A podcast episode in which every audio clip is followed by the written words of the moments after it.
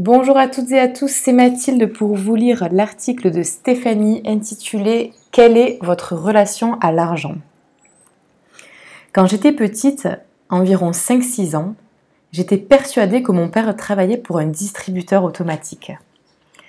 L'anecdote qui m'a été remémorée par mon père il n'y a pas si longtemps m'a fait rire et en même temps cela m'a interpellée. Comment avais-je pu croire quelque chose d'aussi triste? Comme bien des enfants, j'avais dû lui demander pourquoi il partait travailler. Comme bien des parents, il avait dû répondre qu'il partait travailler pour gagner de l'argent, pour pouvoir acheter à manger et nous donner des vêtements. Du coup, comme c'était le distributeur qui lui donnait de l'argent, j'avais pris le distributeur pour son employeur. Relation de cause à effet réduite au minimum. enfin bref, cette réponse me semble tellement triste on se contente donc de travailler pour l'argent. Avoir de l'argent est donc une nécessité vitale. Voici le message que j'étais en train d'intégrer. Comme tous les enfants, j'ai intégré cette idée qu'il fallait travailler, dur de préférence, pour l'argent. Accepter qu'un travail ne soit pas forcément sympa, c'était un extra, un bonus, un privilège si c'était le cas.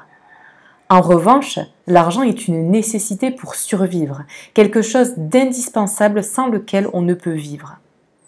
Re, bref, ça a été le début de sentiments contradictoires. J'aime l'argent. Il permet de réaliser plein de choses fantastiques comme aller au cinéma, manger au restaurant, partir en vacances. En même temps, je déteste l'argent, car il faut travailler pour lui. Le problème est que je n'aime pas les contraintes. Je n'aime pas faire les choses si j'y suis forcée. J'aime quand ça vient de moi. Pourquoi je vous parle de tout ça? Je trouve que l'argent est devenu quelque chose de tellement central dans la vie de tellement de personnes, on dirait qu'il s'est presque personnifié. Certains disent qu'il y aurait même un dieu de l'argent avec de nombreux adorateurs. Attention, on va faire un exercice mental de projection et d'imagination. Si vous n'en êtes pas capable, inutile d'écouter ce qui suit.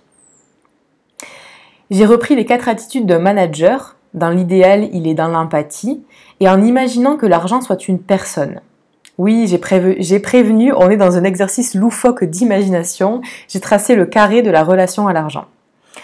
D'un point de vue personnel, même s'il est représenté par l'apathie, il est quand même compliqué d'avoir une relation neutre à l'argent, mais je serais ravie d'en débattre. En effet, selon son humeur, sa situation financière, son éducation ou n'importe quoi d'autre, on développe une relation avec l'argent, qu'elle soit la sympathie, un sentiment instinctif d'attraction positif, l'antipathie est l'opposé de la sympathie lorsque l'on a une aversion instinctive non raisonnée à l'égard de quelqu'un, de quelque chose. L'empathie, c'est un décentrage de ses émotions pour adopter les émotions d'une tierce personne. Ici, étant donné que l'on parle de quelque chose de sans vie, je dirais que c'est l'adoption de toutes les croyances populaires qui lui sont liées ou une projection de ce que la société pense de l'argent. Malheureusement, d'un pays à l'autre, on n'est pas tous logés à la même enseigne. En France, voici un résumé de ce que l'on peut entendre dans euh, un autre article. L'apathie, une émotion neutre.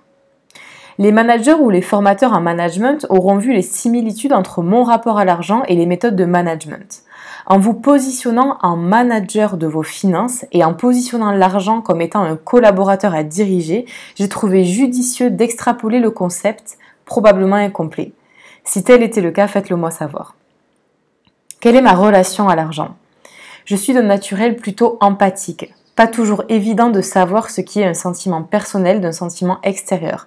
Mes émotions sont souvent connectées au reste du monde et cela m'influence parfois énormément. C'est l'une des raisons pour lesquelles j'ai débranché ma télé et arrêté de fréquenter certaines personnes. Je suis une éponge et comme toute éponge, j'absorbe le pire comme le meilleur. En France, il est assez évident pour moi que l'argent est perçu comme quelque chose de plutôt négatif. Être une femme d'argent revient à être vénale, autant dire une sorcière. Cet adjectif étant évidemment plutôt insultant et quasiment misogyne puisqu'il désigne bien souvent des femmes. J'ai rarement entendu un homme se faire traiter de vénal avec une pointe de mépris dans la bouche. Donc, pour revenir à ma relation à l'argent, une contradiction, une frustration sont créées chez moi. Mon empathie toute française pour l'argent était en opposition complète avec ma sympathie naturelle pour lui. Je vois dans l'attrait pour l'argent la possibilité de construire beaucoup de choses. Je suis pour la création car les créateurs et les bâtisseurs modèlent le monde à leur façon pour le rendre plus beau et ça, ça me plaît. Oui, l'argent n'est pas forcément une composante obligatoire à la création, mais depuis des temps immémoriaux, il en est un des éléments essentiels. Je ne détaillerai pas ici le rôle des mécènes pour l'art, mais aussi pour toute création industrielle. Je me suis limitée dans mes créations car j'ai eu peur de me donner les moyens de mes ambitions. Je dois donc travailler encore sur mes croyances familiales ainsi que sociales pour entretenir une relation bien plus apaisée. Et vous? Où, en êtes-vous dans votre relation à l'argent? Si vous avez aimé le podcast, n'hésitez pas à le partager et pour recevoir plus de contenu concernant le mindset, tout est disponible sur Cash is Cool. À bientôt.